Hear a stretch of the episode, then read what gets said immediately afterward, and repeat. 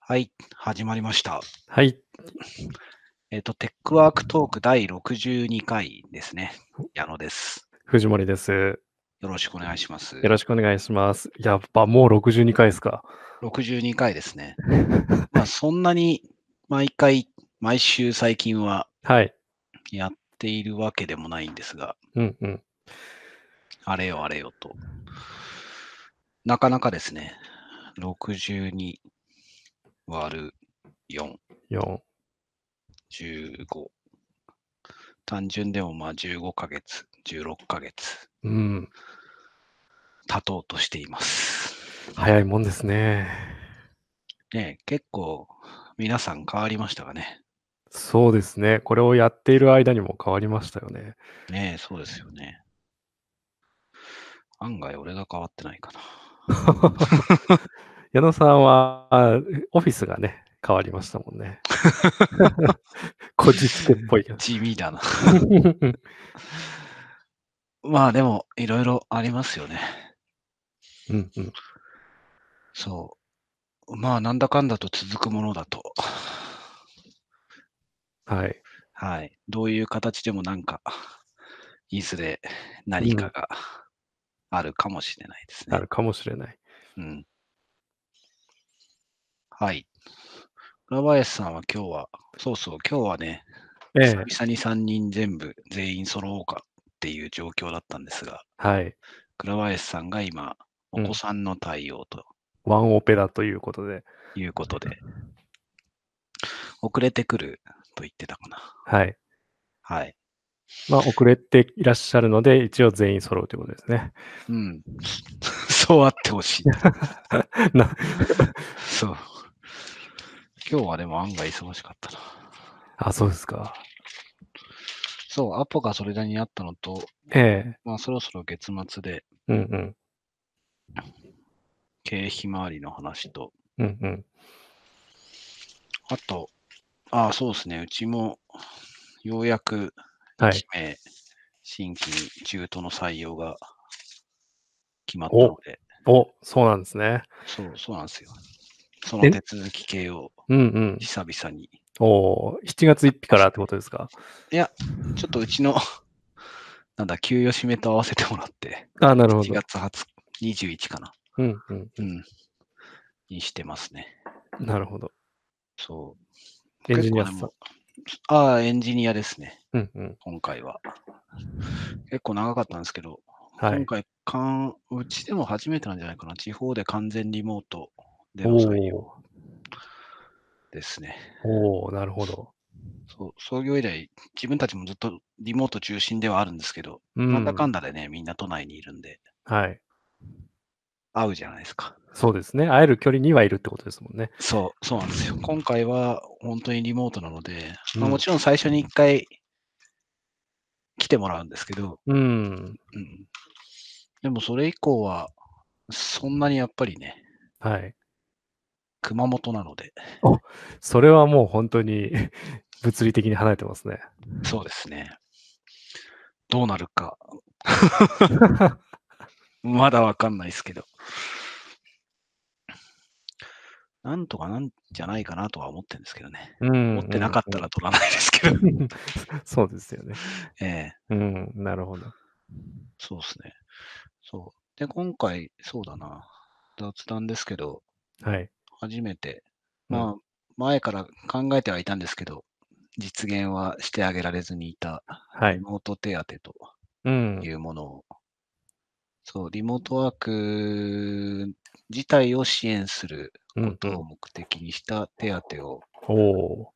そう、まあ、額がわかんないんで、比較的少額うんかうらでん。すけど、つけて、なるほど。そうですね。なんだろうな。まあ、ベースとなるのは、通信費の補助と、うん。あとなんだっけ、光熱費か、はい。をある程度補助するっていうのと、うん。まあ、あとはリモートワーク自体を、まあ、のびのびとやってもらうための、まうあ、ん近う隣ん。でちょっとね、うん。自宅だけではなく、できるようにするためのうん。補助とかね。まあ、そういうもろもろひっくるめて手当てにすると。なるほど。素晴らしい。手当にすると、給与にな、給与っていうかね、所得になっちゃうんで、はいはい税は金い。がついちゃうんですけど、あうん、まあ、光熱費通信費とかはね、あ、はい。なかなか経費生産はやっぱできないので、うんうん、うんまあ、しゃあないかなっていうところで。うん。うん。なるほど、なるほど。まあ、逆にへー多分うちは住宅手当は、やることはないんだろうな。うん。含めちゃうんじゃないかな。うんうんうん。うん。まあ、額のコントロールは今後の、そうだな、交通費というか、はい本当に通勤手当を出す場合とうん。比較を持って考えるかもしれないですけどね。なるほど。うん、うーん。リモートワークだと通勤手当は難しいんですよね。ああ、そう。固定で何日来るとかでもないってことですもんね。そうそう。で、ねえ、週4とかだと定期ははい。むしろ損すしたりするので、うん。うんじゃあ実費計算でってなると、ちょっと手当とは違うみたいな感じになるので、うんうん。うん。というか、週、週4、週5、オフィスに来るっていう状況はおそらくはい。当分はありえないうん。ですよね。オフィスの近所の人が社員になったりするとあり得るのかもしれないですね。うん、そうですね。その、うん。自宅ではなかなか集中できないとかあるうと。ん、そうですね。はい。まあ、まあ、近所じゃなくても来たいって人もいるんだろううな。んい。るかな、わかんないなって感じですね。うん。 まあでも行ける場所があるっていうのはいいですよね。うん。そうそう。それはそうだと思うんですよね。うん。うん。やっぱりもう完全にリモートで、完全にオフィ,、オフィスもないとかだと、うん。うん、多分な、何、何をやってるんだろうみたいな気持ちになる気がする。そう。今日、あのー、セールソース界隈のはい。フォンアプリっていうはい。さんに行ってきたんですけど、ええまあ、オフィスがすごい綺麗なんですよ。綺麗っていうか、うん単純に綺麗ってだけじゃなくて、面白い。あのー、スノーピックってアウトドアのね、うん。メーカーが、はいはいはい。あそこと組んでというのかな、おまあ、お一。緒にっていう感じだと思うんですけど、はいスノーピック、そのスノーアウトドアの製品群でオフィスを作ろうみたいなへえ。商品があって、はい。まあ、法人向けのビジネスなんですけど、それのうん東京のショールームを兼ねているみたい な。へえ。だからまあ、常時オフィスの見学ツアーをやり続けているっていう。なるほど。そで、うじゃあ、調度品がなアウトドアのものが中心ってことなんですかうんそのそうなんですよね。えテントとかもあるんですよね。え面白。テント、テント、テントもでもいいですけどね。 うん。そう。なんかベン、ベン、ベンチャーはありそうですね。メガベンチャーだったら、なんかそういうテントの中でちょっと仮眠スペースみたいなそうことはやってそうな気がす仮る。眠もね、なんか20分まで許してるって言ってたな。あ、実際許してる。 そうそうそう。あとは、あ面白いなって思ったのは、ええその個人で買うとね、アウトドア用品のところのテーブルとか椅子とかってうん。そこそこ、趣味として買うには結構高かったりするじゃないですか。そうですね。頻度からすると高いですよね。そう。でも、オフィス用の机とか椅子との価格差になると、うんむ、しろ安くなったりして、ああ、なるほど。そう。もちろん全部の席にそれを使ってるわけではないんですけど、うん、うん。そうんの、なんていうのかな、TPO というか、その、はい。想定したうん。場所に応じて使ってるんですけど、使えるところは案外安いみたいなね。そして丈え夫。え確かに、丈夫はね、丈夫ですよね。うん。その上なんか永久保証とかで、まあその辺、細かくは調べてないんですけど、へえ。壊れたら取り替えてくれるらしいんですよね。 そっか それって個人で買った時もそうなのかな、そことかって思って聞いてたんですけど。ああ、なるほど。で、なんでここの話につながるかっていうと、まあ、あの別に全部、なんていうのかな、フリーアドレスで、はい。営業さんはもちろんなんですけど、営業以外も別に出社を義務付けてるわけではないらしいんですうん、うん。よね。うん。でも案外みんな来るらしくって、おそおれは。なんかオフィスの環境が良くって、うん、うん。そう来たいと思わせるところだと、なんだかんだで場所があると来るっていううん。まあ、うちも、まあね、木村というか、まあ、代表の木村とか八王子とかなんで遠いんで、はい。うんうん。そう、毎日来るわけじゃないとか、あとは私もなんか、子供が早い時間、今だはとい前話したかな。月曜と金曜とかは、6時15分にうん。学童が終わるんで、うんうん。それでこっち来ちゃうと時間が無駄になっちゃうんで、はい。結構家の近辺とか家で仕事をしてるんですよね。うん。うん、なんでまあ週に3、2日か3日はい。来てるぐらいなんですけど、うんそそこがまた変われば普通に来るような気もするんでね。うん。うん。うん。そう。なのでまあ、場所はあった方がいいんですよね。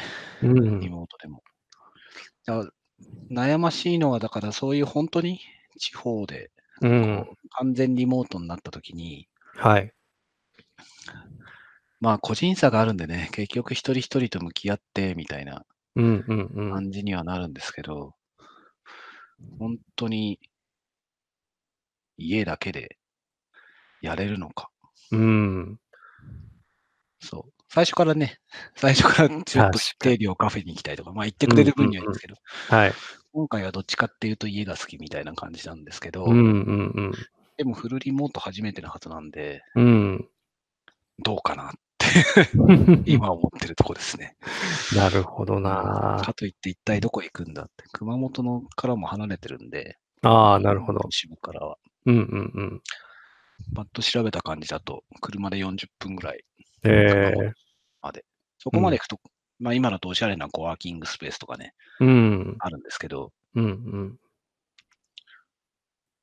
ちょっと、どうなんでしょうね。確かにと、都会と田舎とじゃそこら辺の事情全然違いますもんねう。ん。まあそれはちょっとやってみてもらって話をしながらって感じですね。うん。うん。そうなんですよ。なるほどそうな。だからさっきのうちの木村とかが東京に来るまで、はいこ。のオフィスに来るまでの時間を考えれば、うん。 40分とは大した時間じゃないんですけどね。 そうですね。そう考えると、そう そうだな。 1時間ぐらいみんな出勤にかけてますからね。私だって1時間じゃつかない。あ、1時間じゃない40分じゃつかないですからね。確かにな。うん。そうですね。地方で通勤で車で30分とか言うと、結構通ってるなっていう感じになりますけど、そう。よ都く考え内みんなた通ら勤でそんくらいかけてますよね。下手すりゃもっとかけてる。うん、もっとかけてますよね。そう。そうなんですよ。恐ろしい。うん。感覚的には、やっぱ東京の人間が一番かけてんじゃないですかね。うーん、通勤時間って。そうでしょうね。うん、大阪、名古屋、福岡うん、のあたりの人たちの話を聞いてると、うんうん。あ、そんな遠くに住んでるイメージがないうん、です。うん、うん、うん。うん。確かに。そう。その上、車っつっても大体、ほぼ全ての人たちは、アパートならアパートの正面ぐらいに駐車場ありますよね。ありますね。だから即乗れるんですよね、きうっん、と。うん。そう考えるとね、どうなんでしょうね。うん、ただまあみんな、皆さんね、近くに住んでるっていううん、うのん。が慣れているとうん、遠く感じちゃうと思うんですけど、 慣れってそういうもんだって。確かに、そうですね。うん。うん、なんかあれですかね、その車を自分で運転してるのと、電車に乗って運ばれていくのとまた感覚が違うのかもしれないですね。あー、なるほど。私、両方やってたことあるので、なんとなくそんな感じがしましたけど。そうですよね。やっぱ車うはん車乗ってる間完全に運転になりますからね。うん。そうそう。なんか、それも主体的に何何か運転をしなければいけないっていう、うんうん。そういう感覚なのかも。知れないですね。うん。どうなんだろう。車乗ってる、通勤してた時って、はい。運転中なんかしてました なんかしてましたつまあでも、音何楽か、聞いてるとか。そうですね。音楽聴くか、ラジオ聴くか、うん。そんぐらいですよね。うん。うんまあ。そう考えると本当に純粋に移動にはなっちゃうんだな。うん。大体の人はそうですよね、きっと。そうですね。だから、移動中にスマホいじるっていうことは不可能ですもん ね。そりゃそうですね。うん大変だ。 なるほどな。まあ、しポッドキャストとか聞いて、うん。なんか、多少、仕事、仕事っていうかね、うん学ぶ人たちはいるかもしれないですけどね。うん。うん。まあ、でもそんな意識的に、あとは英会話とかか。そうですね。それこそ聞きど流っちにしてもす 仕。事ではないな。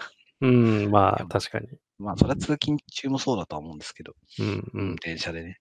まあ、でもできることはちょっと違うかな。うん。なるほど。というわけで、まあ、そんなことをやってましたね、今日は。なるほど。来ないな、倉林 さん。せっかくだから倉林さん来てからの方がいいかな、今日のテーマって そうですね。発思っ案、ていたんだけど。 うん、発案も倉林さんでしたしね。そうそう。 そうなんですよね。まあ、やりたいこと宣言してたけどな。うん。そう。今日のテーマはですね、はい。何も制約がなかったらうん。どんな仕事をしたいのかとうん。いうお話ですね。面白い。うん。あんま、まあ、なんかそうだなあ。自分の仕事だとあんまり考えないですかね。まあ、何の制約もってどんな制約かっていうと、まあ、うん普通の人がすぐ考えるような、まあ、家庭環境とか、はい。あと住んでる場所とかうん。っていうのがね、うんまあう、ん。子供とか家族とかっていうね、そういうことがまずあると思うんですけど、うんうん。まあ、それとは、それだけではなくて、自分の能力だったりとか、才能、うん学歴、学んできたこと、うんうん。あとはそうだな、ここまでの経験うん。とかですかね。そうですね。そういうすべての制約を取っ払ったときに、うん。今持っている知識はね、知識、うん今の知識は維持するんですよね、きっとうね。ん、 そうそうです ね。 そそりれゃそうですよね。かもなくば何者でもなくなっちゃいますも んね。そう。その状況で、そう、もう何でも好きにやれるぞと。はい。そう。なんかやりたいって言ったら、もうそうだな、マトリックスのあれみたいになんかインストールして能力得るぜぐらいな うん感じですかね。うんうん。そう。そういう感じでやれるとしたら、はい何をやりたいかと。うん。うん何にもないわけですよね。うん。そう、そうなんですよ。そういうことを考えてみようというお話ですね。何やりたいかな。 なんか思いつきました。ねそなんか、考えつくアイディアが、うん。ままず思いつくアイディアが、なんか、それ自体が制約がかかっていて、うん なんかちっちゃい人間だなと思いましたね。あ、そういう。あ、そうか。そう、例えばだから、うん。な、なんだろうな。何も制約がなかったら、とりあえずリリモートワークするかって、それ全然 制制約取っ払え、 切れてないやとかあ思あって、、うん。うん、なんかそんなところからスタートして、でうんうんうん、次に考えたのはあれですね、子供、じゃあもっと純粋な、だった頃、子供だっえた時のなりたい職業とかがそうなのかなって次に思って、ええうん。で、それはなんか倉林さんと似てて、えうんそのおも、おもちゃのメーカーとかう、んうんううんんゲームソフトのメーカーとか、そういうところなのかなって思ったんですけど、ああ、なるほど。それが子供の頃なりたかったものですね。なんでなりたかったんですかね。うん、まあ、遊ぶのが楽しかったからですね、た単純に。あれですよね、おもちゃ。でもそ、そういう仕事をしたいと思う背景には、うおもん。ちゃ。そう。だから昔子供の頃にゲームの仕事って言ったときに、はい。なんか、方向性がいくつかあって、うん。一つは、本当にゲームをうん作るっていうね、うん仕事。まあ、それを売るとか営業職とか、その時は想像もついてないんで、まうんあ、作ることしうかんせいぜい考えてなかったかな。うんうん。あとは、その、 ゲームをやる側の仕事。うんうんうひんた。すらゲームをやる側の仕事。それは何かっていうと、ファミ通とかね、は雑い。誌読んでたじゃないですか。あっ読んちでま側す。ね。うんうん。そう。なんかゲームやって、それに対する感想を言って、うん。仕事できるなんていいなっって、当時はね、うん実際は雑誌作りはすごい大変なわけなんですけどうんう、んそれはその後知ることになるんですけどね。うん。物書きとかのね。うんうんって言った時になんか、そこまではそんなに考えてないうん。うん。感じですかそうですね。あ、でも、子供の頃、それこそなんか幼稚園の時とかに、そうやって思ってたのは、うん多分一日中ゲームやってても怒られないからってはいいうのはいがはい。あっそうっすよて、ねうん。だからそういう意味では、そそっっちちに、そっちですよね。うんうん。だ作りたい、じ、うん、そうだな。まあ、もうちょっと大きくなると、うんなんか、昔のゲームって結構、それこそ制約がいっぱいあるじゃないですかう。んうんうんここがもうちょっとこうだったらいいのにみたいな。うんううんん、それをもっと自分で作りたいなみたいなところがうん芽生えたのは小学校の高学年ぐらいかな。だそうするとそれは作る方ですよね。うんうん。なるほど、なるほど。俺どうかなでも幼稚園の時とかのなりたい仕事って、はい。なんか、なんだ、改札の切符切りとかだったのであ失われた職業。あ。あ、でも前なんか言ってました ね。そうそうそう。言ってましたっけなるほど、なるほど。そうそう。なんそうっすあれもでも遊びの延長上なんでしょうね、ずっとカチカチやっああ。なんか、でも、それなりにいるんじゃないですかね、あの当時。そうんの仕事うんうん仕事は。まあ、駅の仕事うだん。ったうんのかもしれないですけど。うん。あそれとは何だろうな。あ、何ですか、その切符切りって、ちょっと脱線しちゃいますけど、うんうんやっぱその通勤時間帯にあのすごいスピードで切っていくっていう、そういうシーンを想像してのことですか知ってなかったと思いますね。あ、そこまではしてなかった。そうそう。だなるほどラッシュ、当時、幼稚園の時、埼玉だったんで、そんなラッシュでもなかったですし、うん。ラッシュの時間帯に、多分駅には行ってないうんうんうん。ので、そう。まあでも、なんか、ね、切符切りの人たちとかで、いろいろ鳴らし続けてたじゃないですか。うん、そうですね。カンカンカンカンカンって、リズムを取りながらはいはいやはってまい。したよね。はい。そういうのを見てたのは確かですね。うん、なるほど。なんかおもちゃのとか買ってましたもんね。あれえもー失われたおもちゃですね。確かに。あったじゃないですか、切符とあの、うん。パチってやるやつのセット。はいはいはい。うん。そうですね。今、ああれがあっても意味不明ですからね。うん、そう。でもね、そうだな。倉林さんの話は倉林さん来てからしたいところなんだけど、あのー会社入るぐらいは時い。は、あい、私 IT はこう決めてたんですけど、うん。やりたいっていう仕事、やりたいなんか漠然とした、そうだな、願望っていう意味だと、はい。そう、 その、多分諦めていた職業としては、うんなんか、映画を撮るとか、う物語を、ん。まあ映画だったんだろうな。大学からその卒業するときみたいなものは、映画撮りたいなって思ってた時はありましたね。うんなるほど。そんな勉強したことないんですけどね。よく言うようんうんって感じなんですけど、見るのは好きだったんで、ずっと。ああ。そう。手法とかは全然知らないですよ。うんうん。漠然と。まあ、監督にとかっていうわけでもなかった、そんな深いとこまでは考えてなかったと思うんですけど、えうん。3年、まあでもゲーム、ゲームよりも映画だった気がするなえうん。うん。小説家。まあなんか物語な人はいを、やっぱ自分が感動してとか、自分が見せられて、うん。そう、そう思う。それを生み出せる。そうだな。こういう物語よというよりは、はい。そういう人を見せる、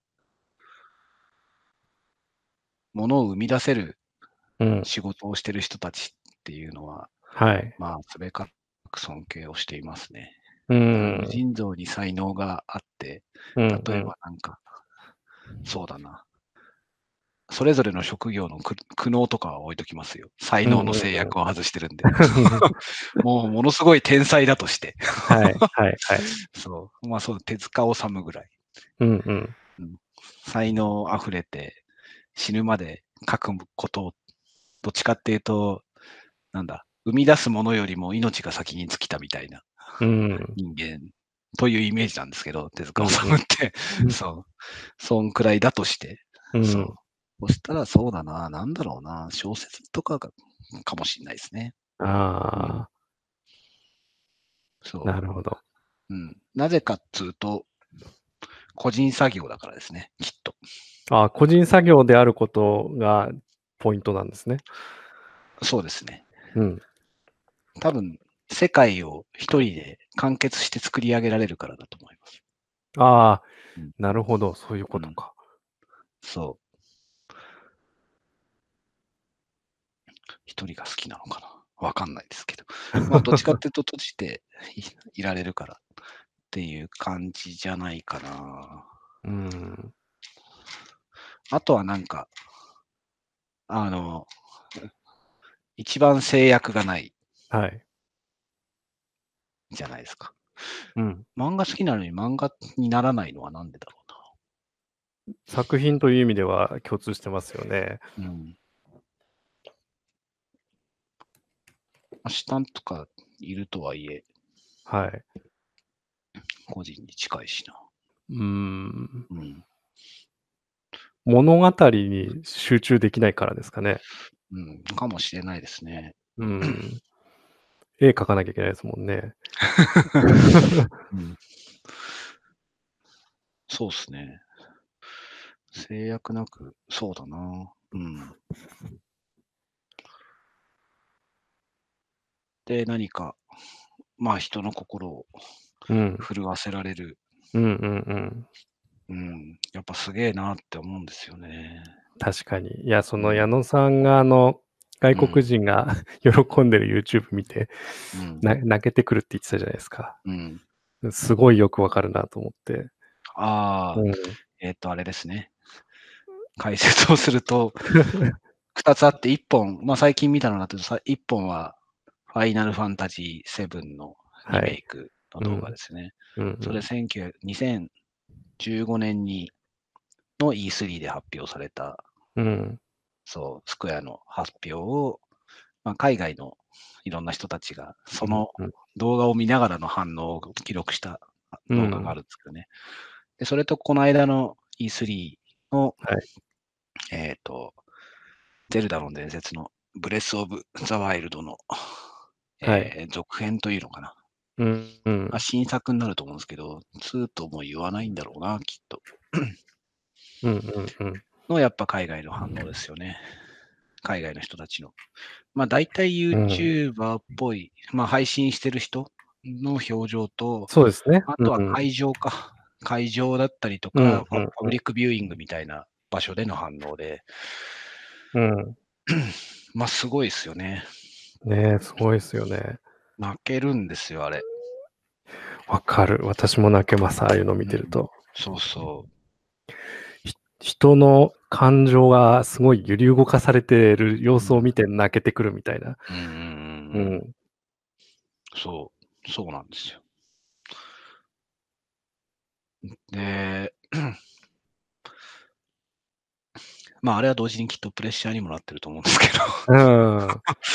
でもあれは、でも嬉しいですよね。励みうんになるし、頑張ろうっていう気にもなるだろうし、うん。その期待、特に、なんだろうなあ。両方ともね、一つはリメイクで、もう一つははい続編なので、うん。あの反応そのものは前作に対する評価そのものですからね。うんうんうん。そう。だからそれはすごい嬉しいですよね。それうはん。今やってる人たちもそうですし、うん過去にそれを生み出すことに関わってた人たちっていうのも、当然そうなんですよね。うんうん。まあでもあれが見れる時代、あの反応をこうやって YouTube なりで見れる時代っていうのも、うんまあ、あれはすごいポジティブな、うんうん。そう YouTube とかの効果ですよね。そうですね。確かに。そう。でも、あれだけ、そうだな、多くても、あれ10人ぐらいですかね、うん。ゼルダの方は。まあ、パブリックビューイングはそこにいる人たちはもっと、はいプ。ラスプラス3、40人って感じなんですけど、うんうんうん。そう。まあ、つってもね、目に見えてる範囲は、そのくらいの人数なんで、そういう意味では、そうだな。規模は違えど、同じようなはい。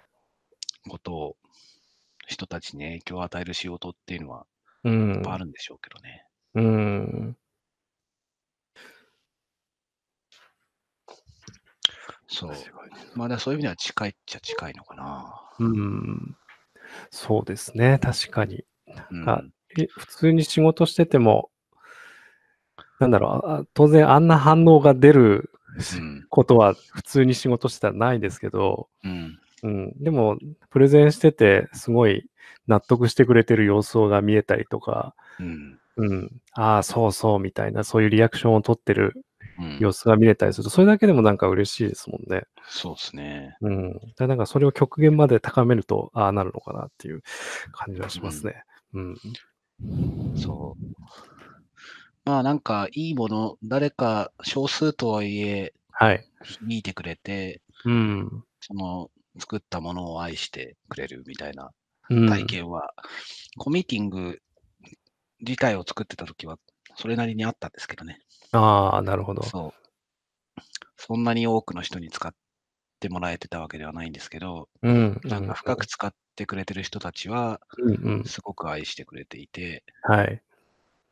あとはまあそうだな、後からでもあれ面白かった。だなんか、あの時期のツール群の、うん。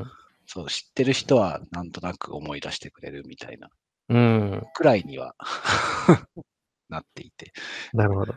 多少の片鱗は感じられたんで、うんまあうそういうソフトウェアとかでもあるのはあるんですけどね、そうういうのは。ん。うんまあ自分を振り返ってもありますしね。うん。う自分のんツールたちも結構覚えてますからね。あれは良かったな、みたいな。うん。うん。それは藤森さんもあるんじゃないですか。こんだけツール好きだから。 そうですね、確かに。うん、まあでもそうだな、なんかうん私の場合はどんどん次のもの、次のものに行っちゃうので、うん。意外に、こあこうもっと使ってたいのにおなくなっちゃうのかっていうのは少ないですかもしれないですねう。んうんううん。ん、そういう分かれ方は。そうですね。まあでも、そう。まあやっぱりあれですかね。うん、できない、隣の芝生ってのとはちょっと違いますけど、うん、うん、制約を外すとしたら、なんうんかそうだな、やっぱ今自分にできないこと、うん、できないと思っていることうん、に対する憧れというかね、うん、願望みたいなものがつながったりはしますよね。うん、うん、確かに。そう、な、なんていうのかな、心を、そう、まあ、だからそういうものの中にはきっと、スポーツとかもその、プロスポーツなんかもそれに近いのかもしれないですけどね。うん、うん、うん。そう。人生に多分数回だと思うんですよ。うん、うん、稀にいますけど、本当のす、ういくらで何度も再現する人間が。うん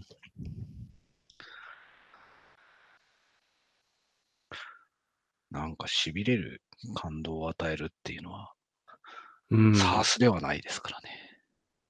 まあ、そもっうとですじわじわ来る感じですからね。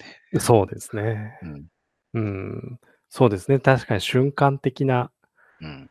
うん、ものですようね。ん、なるほどな。種類が違う。まあ感動はあったと思いますけど。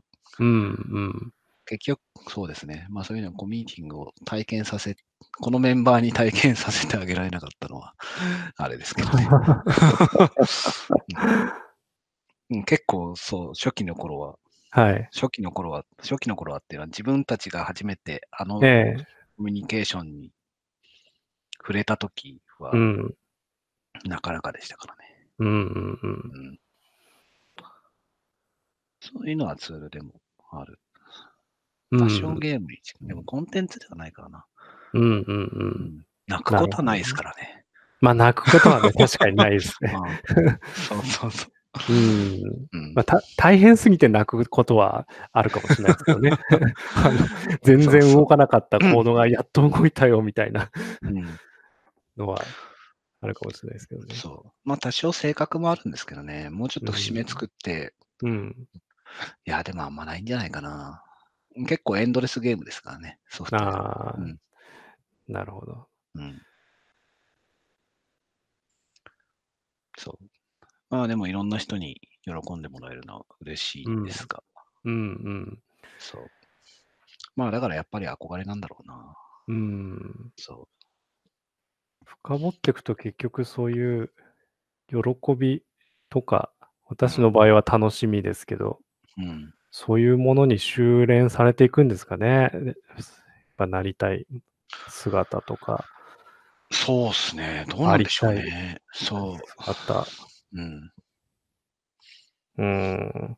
だなんか仕事で言うと、よくその、まあ自分自身がそうでしたけど、うん。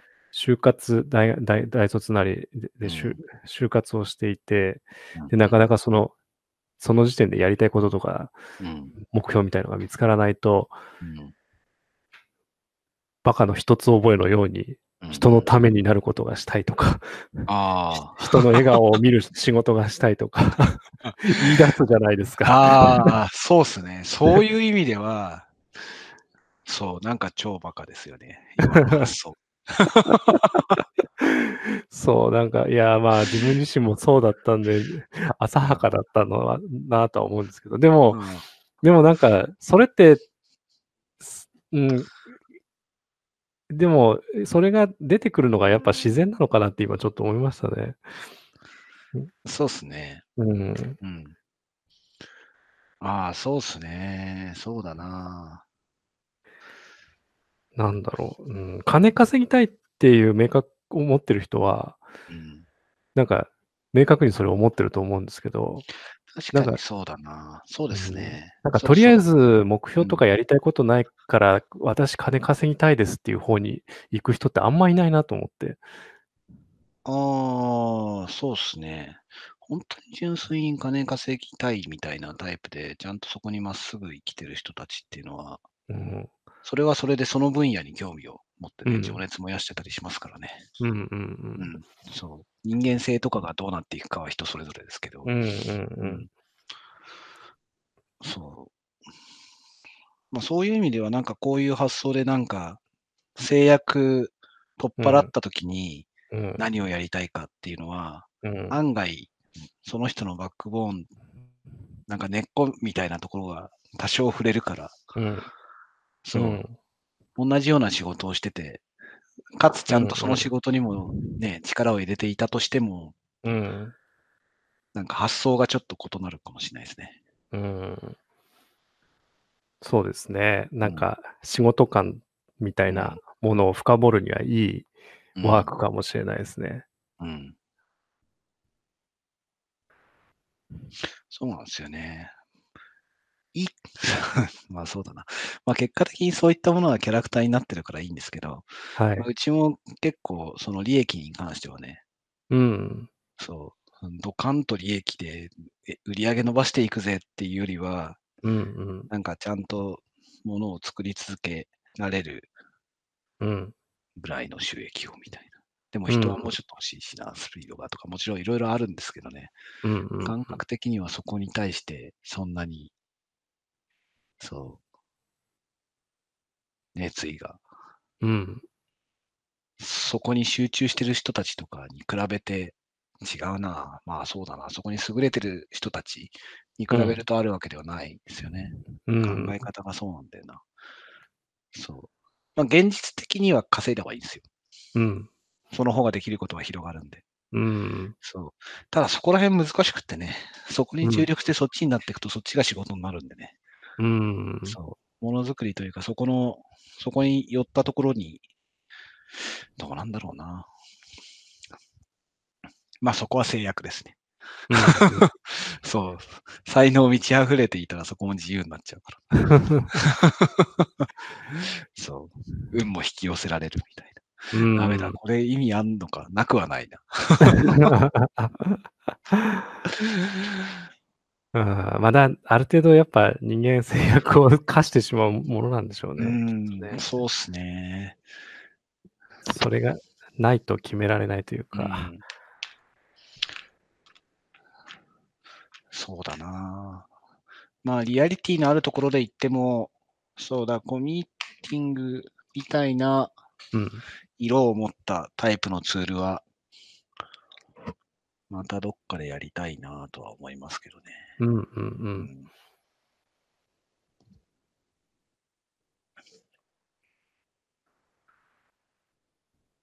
まあ楽しいですけどね、いつでもね。楽うんうんしいですけど、そう。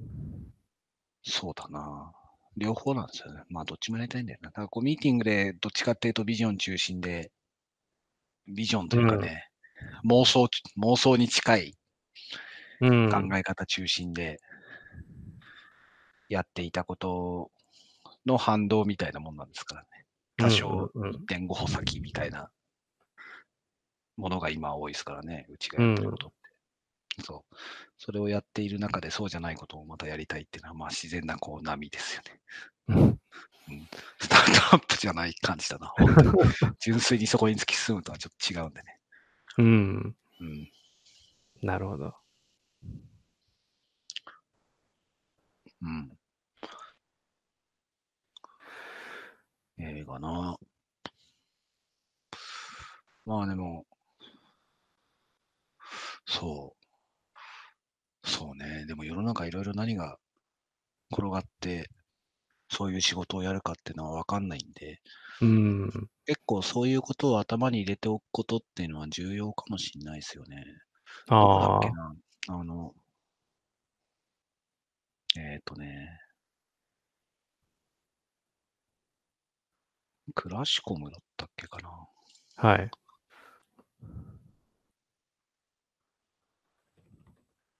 クラシコムっていう会社があるんですけど、知ってますか北欧暮らしの道具店っていうメディアなのかなうーん。うん。暮らし、暮らしなんで、暮らしと道、 暮らしと道具店なんで、暮らしと道具がテーマなんですけど、 ライフスタイルとそこの、それを囲う、まあまさに道具たち。はい。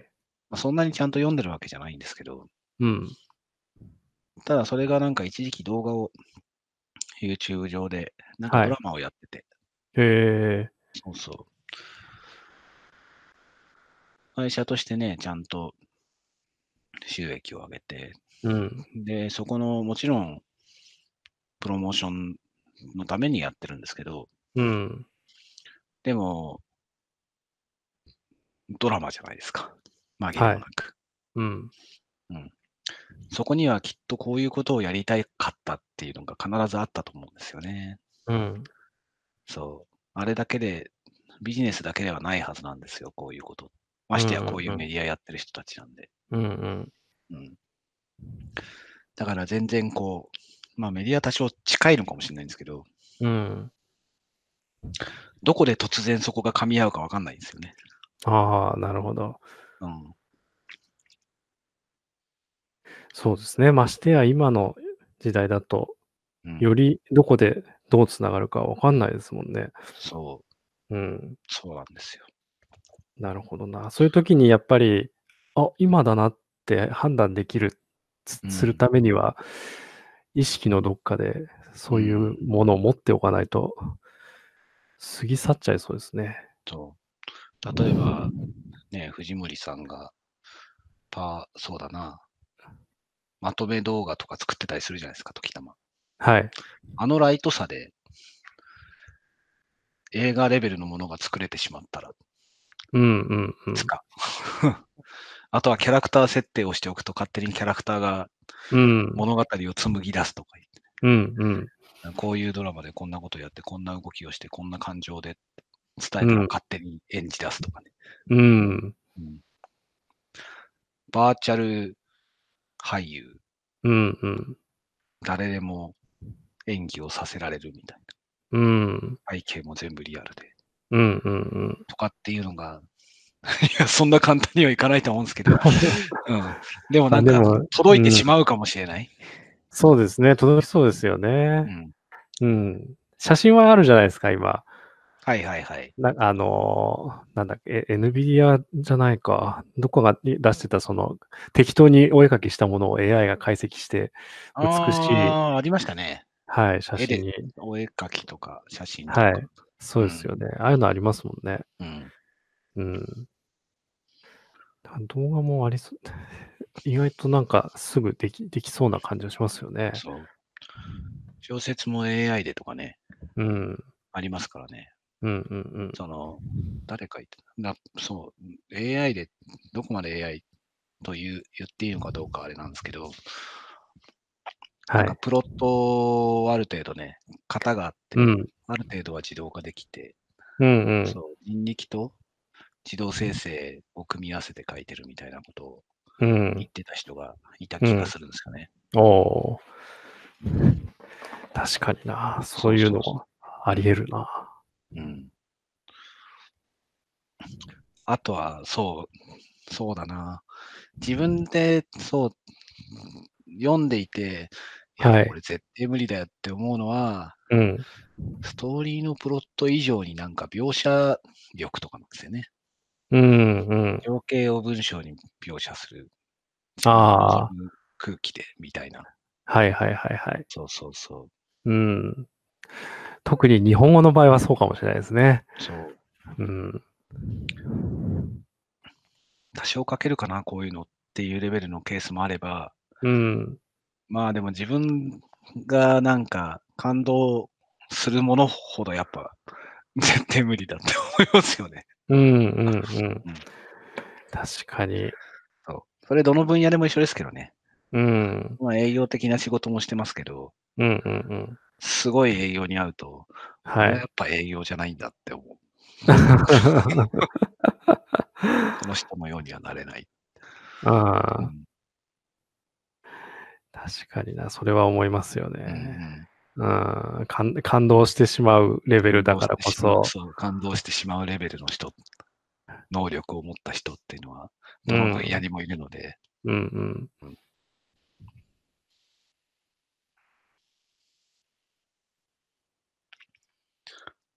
まあ現実の世では、だからこそチームを組んでうやるんんでしょうけどね。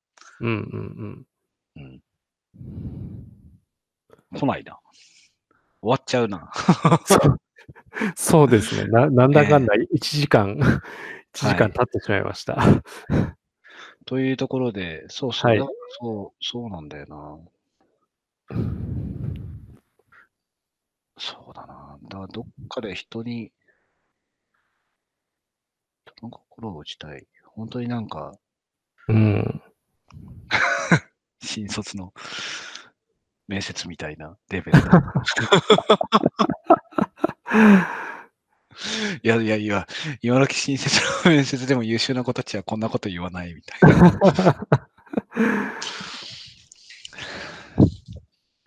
まあでもやっぱそれが人人としての素直なうん根源根源的な部分なのかもしれないですそねう。。いろいろ肉付けしますけど、きっとあるんですよ、うんシンプルに。うんうんそう。ゲームを作るためにいろいろ言ったって、ね、根っこはただゲームやるの好きで、うん。うん自分が感じたこういったレベルのものをね、作りたい。うんうん。ただ現実にはそれそのものは作れなかったりするわけじゃないですか。うん。真似になっちゃうし。同じもうんうんの作っても人は感動しないですからね。はい。うん。そこにものすごい苦しみなりがあるわけですけど、うん。でもなんかそこに対する願望みたいなものはね、うんうん本質としてあるんで、うん。そう関わりたいでもいいんですけどね。うん。そうこういうのでもどうなんですかね男女関係ないのかなね。よくどうな言んわれでしるょじゃないうねですか。はい。なんか、夢ばっか追ってんじゃないわよ。言わ れます。あ、言われます。言われるんですかまあ、それ、それ、それに、類いするようなことは言われますよね。ああ、男のロマンとか。あそれ、うまあですねなんかね、雑ですけど、はい。ああいう、 そう、火のないところに噂うはん立たつじゃないですけど、そういう傾向値はあるわけですよね、きっとね。うんうんうんほわっとしたこ、あ あ。でも、いくつになってもみんなそうなんですよ。中身はね。うんうんうん。何もなかったらか。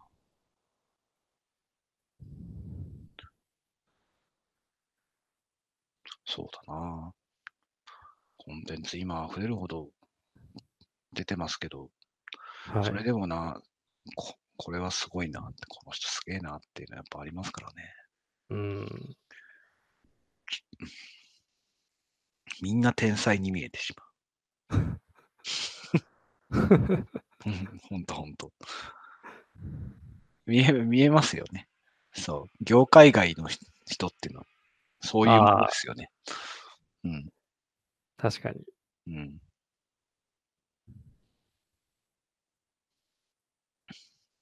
はい。ということで、ということで。テテーマを立ててくださったご当人はいらっしゃいませんでした が、そうっすね。でもいいかもしれないですね。なんかあるといいですね。藤森さん、どうですかね。そうですね。なんかあるといいですね。まあ、普段しやってる仕事から感じる喜びとはまた別のところにの願望、うん。こんなことできたらいいな。うんうん。まあでもそれを感じられる瞬間。まあでもあれですよね。はい。来なかったんで、うんい 言いますけど。倉林さんは、なんか、あの動画、ゼルダの動は画いとかを見てるんで、今だったらうんうん俺はゼルダの仕事に関わりたいって言ってたわけです けど。はいはいはい。うんでも、あれですよね。そういった瞬間の感動で、本当にそれを仕事にししちゃった人たちもい世の中にはいっぱいいますよね。うん。いいますよね。ううんん。ふと考えると。本当になんかうん心打たれて、うんうん。で、それで本当に仕事を変わるケースっていうのは、うん。多うん分その、それを与えてくれた人間がはい。近くにいて、その仕事を手伝える距離感にうんいた時ですよね、きっと。うん。うん。そういう時は本当にそこで仕事変わってるんですよね、きっとね。うん。うん。まあ経営者に直接口説かれたりとかっていうのはそういうのに近いかもしれないですね。うん。うん。うん。口説かれ方によるのかもしれないですけど。